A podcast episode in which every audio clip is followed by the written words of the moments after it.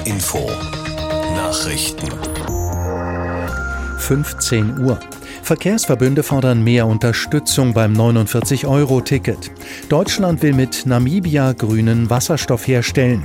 Fußball-Bundesliga der Frauen knackt Zuschauerrekord. Das Wetter oft trüb mit Regen oder Schnee bis 5 Grad. Mein Name ist Hans-Peter Schupp. Das geplante 49-Euro-Ticket ist aus Sicht der hessischen Verkehrsverbünde noch nicht ausreichend finanziert. Das haben die Geschäftsführer des Rhein-Main-Verkehrsverbundes und des Verkehrsverbundes Rhein-Neckar bei einer Sitzung in Wiesbaden gesagt. Sandra Müller. RMV-Chef Ringard sagte, bei der Berechnung der drei Milliarden Euro, die Bund und Länder pro Jahr an die Verkehrsverbünde als Ausgleich zahlen wollen, habe man mit einem 69-Euro-Ticket kalkuliert. Koste das Ticket aber wie geplant nur 49 Euro, müssten Bund und Länder auch mehr zahlen. VRN-Chef Winnes ergänzte, es müsse zudem noch geregelt werden, dass das Ticket auch wirklich überall gelte und kein Verkehrsunternehmen im Nahverkehr es ablehnen dürfe. Nach dem Willen der Landesregierung soll das bundesweite Nahverkehrsticket ab April erhältlich sein. Die Landesregierung hat ihr Programm vorgestellt, mit dem sie Bürgern, Unternehmen und Verbänden in der Energiekrise helfen will. Dabei geht es um insgesamt fast 3,6 Milliarden Euro. Der größte Teil davon ist für Bürgschaften eingeplant, um hessische Firmen zu stützen. Außerdem sollen Vereine, Initiativen und Verbände Geld bekommen, wenn sie ihre Energiekosten nicht mehr bezahlen können.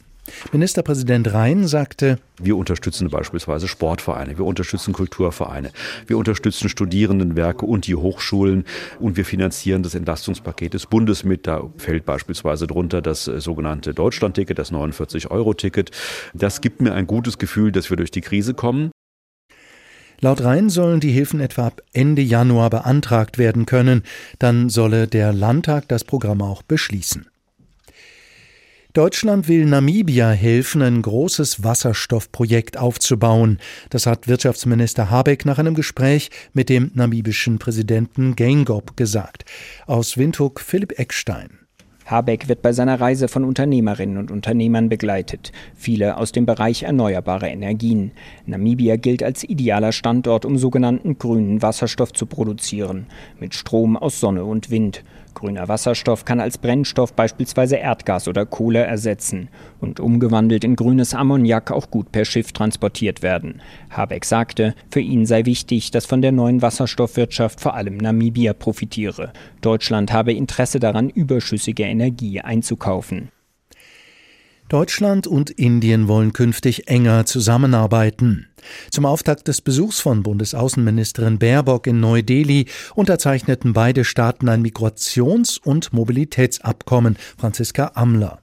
Es soll Menschen im jeweils anderen Land erleichtern, zu studieren, zu forschen und zu arbeiten. Gleichzeitig versprach Außenministerin Baerbock, die Wartezeiten für entsprechende Visa zu verkürzen. Indien, das nächstes Jahr das bevölkerungsreichste Land der Welt sein wird, hat erst vor wenigen Tagen die G20-Präsidentschaft übernommen. Baerbock hob hervor, dass Indien während seines G20-Vorsitzes einen Schwerpunkt auf den Klimaschutz setzen wolle. Indien wird für Deutschland immer wichtiger, etwa als Handelspartner. Baerbock betonte aber, dass Indien keinesfalls Ersatzpartner für China sei. In der Fußball-Bundesliga der Frauen ist der Zuschauerrekord geknackt. Schon nach dem neunten Spieltag sind insgesamt so viele Fans in die Stadien gekommen wie noch nie. Laut dem Deutschen Fußballbund haben bisher knapp 173.500 Menschen die Spiele besucht. Das seien 17.000 mehr als in der gesamten Rekordsaison 2013-2014. Die meisten Zuschauer habe es beim Spiel Eintracht Frankfurt gegen Bayern München gegeben, als 23.200 Fans den Fußballerinnen zusahen. Das waren die Nachrichten. Das Wetter in Hessen, es ist verbreitet trüb und gebietsweise fällt leichter bis mäßiger Regen. Vor allem im Bergland Nordhessens fällt auch Schnee. Die Temperaturen liegen zwischen 1 und 5 Grad. In der Nacht bleibt es meist wolkenverhangen. Gebietsweise fällt etwas Regen oder Schnee. Es kühlt ab auf 4 bis minus 1 Grad. Morgen wieder wolkenverhangen oder neblig trüb. Ab und zu gibt es etwas Regen und im Bergland etwas Schnee. Die Temperaturen steigen auf 0 bis 5 Grad. Und die weiteren Aussichten noch am Mittwoch und Donnerstag dichte Wolken mit Regen und Schneeschauern bis 6 Grad. Die Zeit 15.05 Uhr. Das Neueste aus unserem Verkehrszentrum. Vorsicht auf der A44, Kassel Richtung Dortmund zwischen Warburg und Diemelstadt. Eine ungesicherte Unfallstelle und es liegen Fahrzeugteile auf der Fahrbahn. Auf der A3 Frankfurt Richtung Köln zwischen Bad Camberg und Dietz. Sechs Kilometer Stau nach einem Unfall mit zwei Lkw. Die beiden rechten Fahrstreifen sind gesperrt. Verzögerungen zwischen 40 bis 50 Minuten. Auf der A3 Köln Richtung Frankfurt zwischen Mönchhofdreieck und Kelsterbach zwei Kilometer stockender Verkehr nach einem Unfall mit einem LKW und einem PKW auf dem rechten Fahrstreifen. Und auf der A485 Gießener Nordkreuz Richtung Langgöns zwischen Gießen-Schiffenberger Tal und Dreieck Bergwerkswald zwei Kilometer Stau wegen einer Tagesbaustelle auf dem rechten Fahrstreifen. HR Info mit Werner Schliericke. Einen angenehmen Montagnachmittag wünsche ich Ihnen. Ehrenamtliche Tätigkeiten, Hilfe bei einer Tafel etwa oder Hilfen für Geflüchtete oder Übungsstunden im Sportverein abhalten. Wer sich ehrenamtlich engagiert, hilft der Gesellschaft. Eine Gesellschaft ohne ehrenamtliches Engagement, die möchte man sich eigentlich gar nicht vorstellen. Heute ist der internationale Tag des Ehrenamtes. Laut der Bundesregierung engagieren sich mehr als 20 Prozent aller Menschen in Deutschland in ihrer Freizeit ehrenamtlich. In Hessen engagiert sich sogar jeder Zweite oder jede Zweite in ihrer Freizeit ehrenamtlich. Das geht aus den ersten Ergebnissen einer aktuellen Studie der Landesregierung vor. Darüber habe ich mit Axel Wintermeyer gesprochen. Er ist der Chef der Staatskanzlei in Wiesbaden. Da sind ja erstmal schöne Zahlen, aber stirbt das ehrenamtliche Engagement nicht aus, weil sich vielleicht nur noch Ältere engagieren? Also zunächst mal ist es so, dass äh, die Studie, die wird äh, endgültig im Mai nächsten Jahres vorgestellt werden. Wir haben jetzt äh, zwei Vorergebnisse veröffentlicht. Erstens, dass jeder Zweite, wie Sie richtig sagten, in Hessen ehrenamtlich aktiv ist. Aber konkret, das Ehrenengagement ist in den jüngeren Altersgruppen, das geht aus dieser Studie hervor, überdurchschnittlich hoch, sodass es dafür für diese Befürchtung, nur Ältere machen Ehrenamt, überhaupt keine Begründung gibt. Und wir sind sehr, sehr glücklich auch darüber, dass gerade junge Menschen sich im Verein, aber auch in Initiativen engagieren in Hessen. Hessen ist ein Ehrenamtsland. In vielen Vereinen, aber so ist immer wieder zu hören, fehlen beispielsweise Übungsleiter. Man hört, dass viele Menschen in der verdichteten Arbeitswelt mit maximal flexiblen Arbeitszeiten, zum Beispiel im Einzelhandel mit den langen Öffnungszeiten, das Ehrenamt einfach nicht mehr unterbringen. Läuft da nicht etwas sehr grundsätzlich sehr schief? Nein, also ich, es ist so, dass äh, Freiräume bei allen Menschen da sind, äh, die auch mal Freizeit haben, definitiv. Und auch selbst bei flexiblen Arbeitszeiten kann man vorplanen. Ähm, die Übungsleiter sind natürlich, wenn sie ähm, normal in Sportvereinen tätig sind, oftmals gar keine Ehrenamtler, sondern sie sind halt eben äh, mit Übungsleiterpauschalen auch tätig. Da muss man vorher planen und das geht auch nicht anders. Wichtig ist äh, vor allen Dingen, dass es Menschen gibt, die sich engagieren, anpacken und einen wichtigen Beitrag für den Zusammenhalt unserer Gesellschaft äh, leisten. Und das wird in Zukunft weiterhin auch bei uns in Hessen sehr gut möglich sein. Es ist auch schön, wenn Menschen sich beispielsweise bei den Tafeln engagieren, wenn Lebensmittel auch nicht weggeworfen werden. Aber man kann ja auch schnell den Eindruck gewinnen, die Tafeln sind gar kein Notbehelf mehr. Das ist eine feste Institution in diesem Land geworden. Wäre es nicht sinnvoller, die Tafeln überflüssig zu machen, statt auf ehrenamtliches Engagement zu setzen? Oder anders gefragt, äh, stützt sich der Staat zu sehr auf das Ehrenamt, statt sich selbst zu kümmern? Ehrenamt ist kein Lückenbüßer, sondern eher ein Lückenfüller. Dort, wo der Staat nicht unbedingt sein muss und auch nicht sein kann, äh, kann Ehrenamt eine gute Ergänzung sein. Und nehmen wir genau das Beispiel der Tafeln. Natürlich könnten wir Tafeln auch staatlich organisieren, aber äh, dann wird halt eben, sag ich mal, staatlich organisiert Essen ausgegeben und so dieses Herz, das durch die Ehrenamter noch da ist, die die Menschen mit einer, zusammenbringen, die mit ihnen reden, das ist etwas, das können sie nicht äh, außerhalb des Ehrenamtes in dieser Art und Weise gestalten. Und deswegen äh, sind wir sehr, sehr dankbar, dass es solche ehrenamtlichen äh, Tafeln gibt, die wir im Übrigen auch finanziell als Land Hessen mit mehreren Millionen Euro pro Jahr unterstützen, äh, damit entsprechend auch ähm, die Organisation der Tafeln funktioniert. In vielen Bereichen hat das Ehrenamt ja eine gute Tradition in den Sportvereinen, etwa über die wir ja auch schon gesprochen haben. Wie unterstützt das Land dieses Engagement insgesamt? Sie haben das Beispiel Tafeln genannt. Wie breit ist dieses Engagement, diese Unterstützung ausgelegt? Also es ist so, dass äh, wir in jedem Falle äh, natürlich das Ehrenamt durch Strukturen unterstützen. Wir haben eine Landesehrenamtsagentur, viele Freiwilligenagenturen auf Landkreisebene mit Beratung, Vernetzung, auch mit Ehrenamtssuchmaschinen, wo wir Menschen einfach die Möglichkeit äh, bieten, zu suchen und auch dann Ehrenamt zu finden. Und schließlich und letztlich gesehen unterstützen wir das Ehrenamt pro Jahr mit etwa 25 bis 27 Millionen Euro in Hessen wo entsprechend Dinge angeschafft werden können, äh, vom Feuerwehrauto bis hin zum Computer ähm, und äh, das Ehrenamt so unterstützt wird. Ich glaube, dass Ehrenamt sehr wichtig ist. Es ist äh, ein Zusammenhalt der Gesellschaft, das Ehrenamt. Es macht Spaß. Und es ist auch ähm, ein Grundpfeiler unserer Demokratie, weil Solidarität untereinander, die kann nicht staatlich verordnet werden, die muss von Menschen gelebt werden. Und das Herz ist beim Ehrenamt und deswegen sind wir auch sehr dankbar. Wenn man sich Ihre Studie anschaut, äh, diese erste Auswertung, in welchen Bereichen sind die Menschen in Hessen besonders engagiert? Wo halten Sie dieses gesellschaftliche Leben am Laufen? Naja, die Menschen sind äh, insbesondere natürlich im Sport engagiert, aber äh, vor allen Dingen auch in sozialen ähm, ähm, Engagements äh, tätig. Und was auch nicht vergessen werden darf, auch im Bereich von Kunst und Kultur gibt es unglaublich viel Ehrenamt. Und das teilt sich ungefähr gleichwertig auf ähm, in unserem Ehrenamts-Survey. Aber wir werden natürlich im Mai 23, wenn wir die Studie vorstellen, noch viel, viel genauere Daten bekommen und auch aktuellere Daten als die, die wir jetzt derzeit haben haben. Nun gibt es viele Menschen, die uns jetzt vielleicht auch gerade zugehört haben, die sagen, naja, eigentlich habe ich auch Zeit und eigentlich habe ich schon lange das Gefühl, ich müsste was tun. Man kann sich also zentral informieren, aber wie kann man das in der Fläche machen? Wo kann man Kontakt finden, um sich zu informieren, was man tun könnte? Also zunächst mal, ich sagte es bereits, haben wir eine Ehrenamtssuchmaschine, die digital ist, die kann man äh, finden im Internet, äh, wo man ganz speziell auf sich persönlich suchen kann und auch regional finden und fündig äh, werden kann.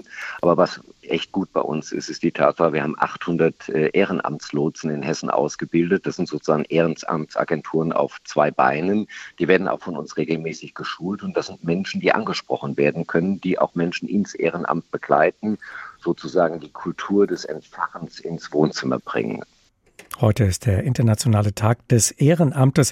Aus diesem Anlass habe ich gesprochen mit dem Chef der Hessischen Staatskanzlei Axel Wintermeyer, denn Hessen hat heute erste Ergebnisse zu einer Studie zum Ehrenamt vorgestellt im Land und daraus geht hervor, dass sich in Hessen jeder Zweite in seiner Freizeit ehrenamtlich engagiert und das geht weit über das ehrenamtliche Engagement im bundesweiten Durchschnitt hinaus. Die Zeit 15 Uhr und 12 Minuten. Einen Tag vor dem EU-Westbalkan-Gipfel in der albanischen Hauptstadt Tirana hat die EU-Kommission heute einen neuen Aktionsplan, wie sie es genannt hat, zur Migration vorgestellt. Die westliche Balkanroute ist nach wie vor die aktivste Migrationsroute in die EU hinein. Bis November sind hier in diesem Jahr rund 130.000 illegale Grenzübertritte gemeldet worden. Dreimal so viele wie im gleichen Zeitraum 2021 und ein Höchststand seit dem Höhepunkt der Migrationsbewegung 2015. Aus Brüssel berichtet Matthias Reiche. Während die Zahlen auf einigen Fluchtrouten wie dem westlichen Mittelmeer zurückgehen, ist die Balkanroute alles andere als geschlossen. Da müsse man endlich mehr tun, fordert EU-Innenkommissarin Ilva Johansson. First, of course, the importance Uh, Erstens ist natürlich wichtig, den Grenzschutz entlang der gesamten Balkanroute zu verstärken. So gibt es jetzt auch ein Abkommen mit Nordmazedonien, damit unsere Grenzschutzagentur Frontex dort Operationen durchführen kann. Die Vereinbarung ist noch nicht von allen Parlamenten der EU-Mitgliedstaaten ratifiziert. Ich hoffe, dass dies schnell passiert und dann wird Frontex noch in derselben Woche in Nordmazedonien vor Ort sein.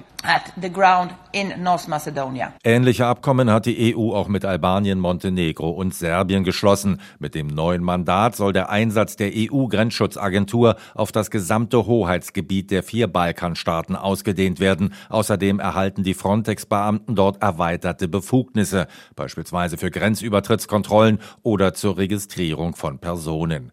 Darüber hinaus sind in dem Fünf-Punkte-Plan mehr Unterstützung bei Asylverfahren, ein härteres Vorgehen gegen Schlepper und schnellere Abschiebungen vorgesehen. Gleichzeitig will die EU-Kommission in Sachen Visapolitik bei den Regierungen der Balkanstaaten weiter Druck machen, erklärt Vizepräsident Margaritis Skinas. So haben wir im Bereich der Visapolitik erreicht, dass Serbien mit Tunesien und Burundi die visafreie Einreise beendet hat. Bei anderen Ländern wie Indien oder Ägypten erwarten wir ähnliche Fortschritte. Die Länder des westlichen Balkan müssen ihre Visapolitik generell an die der EU anpassen, wenn es um Drittländer geht. Es ist nicht akzeptabel, wenn Balkanländer von Personen, die für die EU ein Visum brauchen, keines verlangen und die dann illegal in die EU weiterreisen. Dies dürfte auch beim morgigen EU-Westbalkan-Gipfel ein zentrales Thema sein. Am Donnerstag werden sich dann auch die EU-Innenminister damit befassen, ebenso wie mit dem vor zehn Tagen präsentierten Aktionsplan zur zentralen Mittelmeerroute. Man sei da endlich auf einem guten Weg, freut sich EU-Innenkommissarin Ilva Johansson. Ich muss sagen, es ist ermutigend zu sehen, welche Fortschritte es in diesem Jahr gegeben hat. Zuerst während der französischen Ratspräsidentschaft und nun auch während der noch bis Jahresende laufenden tschechischen. Es gibt derzeit bereits Verhandlungen für einen Solidaritätsmechanismus, um asylberechtigte Menschen zu verteilen. Schweden will ab Januar daran anknüpfen, sodass es während der schwedischen Ratspräsidentschaft da weitere Fortschritte geben könnte. Das Thema Migration hat angesichts steigender Flüchtlingszahlen innerhalb der Europäischen Kommission eine neue Dynamik bekommen. Erklärtes Ziel Ziel ist jetzt, das seit zwei Jahren auf dem Tisch liegende Migrations- und Asylpaket bis Ende 2024 umzusetzen. Die Europäische Kommission und ihr Aktionsplan zum Thema Migration aus Brüssel berichtete Matthias Reiche. Wo wird so richtig viel Geld verdient? In der Industrie offenbar. Schaut man sich an, welchen Anteil die Industrieunternehmen in der Rhein-Main-Region an den Gewerbesteuereinnahmen der Städte haben, dann wird diese Aussage durchaus bestätigt. Aber wie sehen die Unternehmen ihre Lage eigentlich selbst? Schließlich stecken wir mitten in einer Energiekrise, in einer Energiepreiskrise. Heute ist eine Studie dazu bei der Industrie- und Handelskammer in Frankfurt vorgestellt worden. Unser Reporter Frank Angermund hat die Einzelheiten. Corona-Pandemie, Energiekrise, demografischer Wandel. Die Industrieunternehmen in der Region Frankfurt-Rhein-Main müssen derzeit mit einigen Herausforderungen klarkommen. Jürgen Vormann, Vorsitzender des Industrieausschusses der IHK Frankfurt. Wenn wir keine allzu großen Fehler machen, äh, ist der Standort Rhein-Main ein ganz starker Standort in der Welt. Wir laufen Gefahr, große Fehler zu machen und äh, davor möchte ich uns gerne bewahren. Große Fehler? Diese Aussage richtet sich an die Politik. Jürgen Vormann sagt, dass er weder entspannt sei, was die Zukunft des Industriestandorts Frankfurt-Rhein-Main angehe, noch mache er sich Sorgen. Doch beim Thema Erreichung von notwendigen Klimazielen hießen die Gegner USA und China, die deutlich später als Europa CO2-frei werden wollen. Und hier könnte der Standort Rhein-Main Weltmarktanteile verlieren, glaubt Jürgen Vormann. Wir müssen in Europa sicherlich Vorreiter sein beim Thema Klimawandel, Klimaschutz, CO2-Neutralität, aber wir müssen aufpassen, dass wir, ich sage mal, unsere Wettbewerber im Rückspiegel noch sehen können. Wenn wir die aus dem Rückspiegel verlieren, heißt es, dass die Kollegen in Nordamerika oder in Asien, Fernost möglicherweise Wettbewerbsvorteile haben, die dann, äh, ich sage mal, über die zeitliche Verzögerung, die sie haben, ausreichen, um Wertschöpfung halt zu verlagern. Doch der Schuh drückt der Industrie in Frankfurt, Darmstadt, Groß-Gerau und Wiesbaden noch woanders. Die Energiekosten steigen extrem. Waren sie in Deutschland bereits vor dem Krieg in der Ukraine im weltweiten Vergleich sehr hoch, würden sie jetzt Existenzen gefährden, sagt der Frankfurter IHK-Präsident Bundespräsident Ulrich Kaspar. Er fordert, die Bundesregierung solle sich deshalb von Dogmen befreien und nicht nur auf Windkraft und Solarenergie setzen. Deswegen wäre es dringend erforderlich, dass wir zumindest hinsichtlich erneuerbaren Energien technologieoffen sind. Denken Sie an die Erdwärme, an die Biomasse oder an die Wasserkraft. Die Liste der Industrieprobleme am Standort Frankfurt-Rhein-Main ist jedoch noch länger. Stichwort demografischer Wandel und Fachkräftemangel. Nochmal IHK-Präsident Kaspar. Weil äh, viele Menschen äh, aufgrund der geburtenstarken Jahrgänge jetzt das äh, aktive Berufsleben verlassen und etwa nur die Hälfte als Berufseinsteiger, als junge Menschen äh, nachkommt. Und deswegen brauchen wir dringend einen Zuzug von außerhalb. Derzeit gehen rund 120.000 Arbeitskräfte aus der Industrie im Rhein-Main-Gebiet jährlich in den Ruhestand und nur 70.000 Berufsanfänger rücken nach. Um diese Lücke zu schließen, solle sich Deutschland um Fachkräfte aus der EU bemühen, fordert Kaspar. Doch für diese Menschen gäbe es zu wenig bezahlbaren Wohnraum in der Region. Viele Arbeitskräfte würden deshalb weit weg von ihrem Arbeitsplatz leben. Und da auch dort die hohen Benzinpreise eine große Rolle spielen, ist natürlich der Wunsch, dass dann wenigstens der ÖPNV attraktiver äh, werden muss und auch besser die Fläche erschließen muss. An der Industriestudie haben insgesamt 420 mittelständische Unternehmen aus der Region Frankfurt-Rhein-Main teilgenommen. Pandemie und auch Energiekrise. Wie gehen die Industrieunternehmen damit um im Rhein-Main-Gebiet? Was erwarten sie auch vom Staat an Infrastrukturmaßnahmen, damit der Standort attraktiv bleibt? Heute hat die Industrie- und Handelskammer einen entsprechenden Vorschlag unterbreitet in Form einer Studie. Frank Angermund war dort bei der Präsentation dabei und hat uns die Einzelheiten geschildert. Die Bundesregierung wünscht sich ja, dass in wenigen Jahren doppelt so viele Menschen mit der Bahn reisen, wie es heute noch der Fall ist. Nun kann man einwenden, dass die Bahn heute schon mit den jetzt vorhandenen Zügen und Passagieren überfordert ist. Aber unterstellen wir mal, dass sie diese Probleme von heute in den Griff bekommt. Dann braucht die Bahn mehr Züge, neue Züge. Und ein solcher neuer Zug ist heute in Frankfurt vorgestellt worden, und zwar der IC3 Neo. Marie-Katharin Fromm war bei der Präsentation für uns dabei. Auf Gleis 19 am Frankfurter Hauptbahnhof steht er bereit für seine Premierenfahrt, der ICE 3 Neo. Über den Flughafen und Limburg Süd geht's mit Tempo 300 nach Köln-Messe-Deutz. Auf den ersten Blick sieht der Zug so aus wie die anderen ICE 3 Züge. Doch die Bahn versucht mit zahlreichen kleineren Veränderungen, es den Fahrgästen angenehmer und leichter zu machen, sagt Michael Peterson vom DB-Vorstand Personenfernverkehr. Wir haben hier in den Einstiegsbereichen neue große Fahrgäste Fahrgastinformationsmonitore installiert, dass die Menschen sich direkt besser zurechtfinden. Ich finde meine Wagennummer direkt, ich weiß, in welche Richtung ich gehen muss, um den nächsten Wagen zu finden. Wenn ich durch den Zug durchgehe, habe ich neue Wegeleitsysteme, auch taktile Leitsysteme für seheingeschränkte Menschen. An einer Tür in der Mitte des Zugs gibt es einen neuen Lift für Rollstuhlfahrer, der sie in den Zug hebt. Außerdem sind an Bord acht Fahrradstellplätze.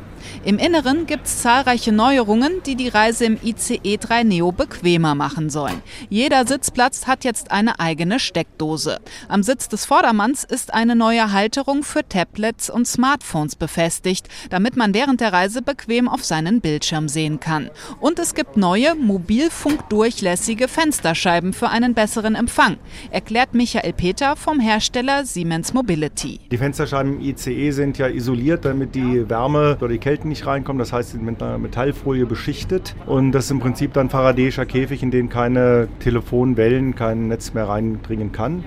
Und wir haben ein Patent entwickelt, dass wir die mit einem Laser einschneiden und ein Muster hineinschneiden, das sowohl dann eben die Isolierung aufrechterhält, als auch die Telefonnetze besser in das Innere reinkommen lassen, bis zu 50 Mal besser als in der alten Konstruktion. Außerdem soll eine neue Beleuchtung mit verschiedenen Farbtönen für angenehmeres Licht an Bord sorgen. In der Entwicklungsphase des Zugs hat die Bahn Stammkunden mit einbezogen, die bei ausgiebigen Sitztests den Komfort ausprobieren durften. Bis Ende des Jahrzehnts sollen sollen insgesamt 73 ICE 3 Neo-Züge in Betrieb gehen. Kosten zweieinhalb Milliarden Euro. Aus Sicht des Fahrgastverbands ProBahn eine sinnvolle Investition, sagt der Ehrenvorsitzende